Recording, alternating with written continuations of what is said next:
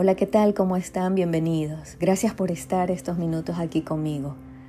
Como siempre les recomiendo colocarse los audífonos y compartir este, este tiempo para ustedes.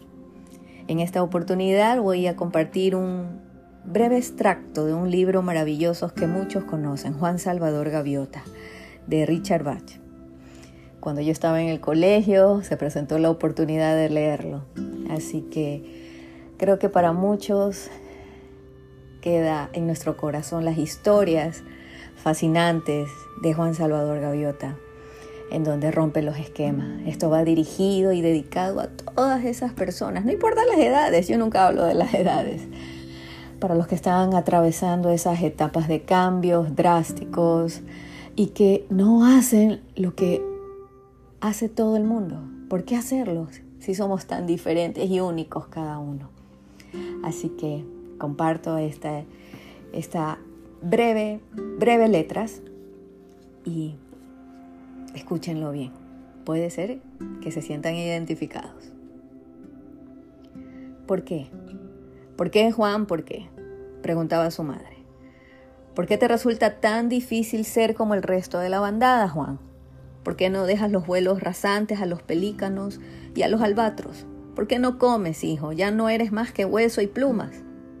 No me importa ser solo hueso y plumas, mamá. Solo pretendo saber qué puedo hacer en el aire y qué no, nada más. Solo deseo saberlo. Mira, Juan, dijo su padre con cierta ternura. El invierno está cerca, habrá pocos barcos y los peces de superficie se habrán ido a las profundidades. Si quieres estudiar, estudia sobre la comida y cómo conseguirla.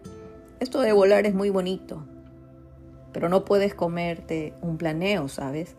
No olvides que la razón de volar es comer. Juan asintió obedientemente. Durante los días sucesivos intentó comportarse como las demás gaviotas. Lo intentó de verdad, trinando y batiéndose con la bandada cerca del muelle y los pesqueros, lanzándose sobre un pedazo de pan y algún pez. Pero no le dio resultado. Es tan inútil, pensó, y deliberadamente dejó caer una anchoa durante disputa a una vieja hambrienta gaviota que le perseguía. Podría estar empleando todo este tiempo en aprender a volar. Hay tanto que aprender.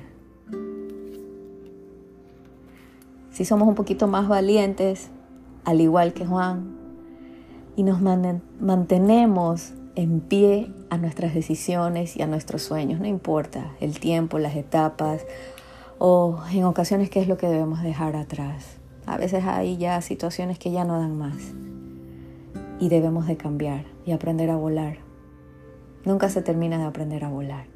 Seamos como Juan, un poquito más valientes.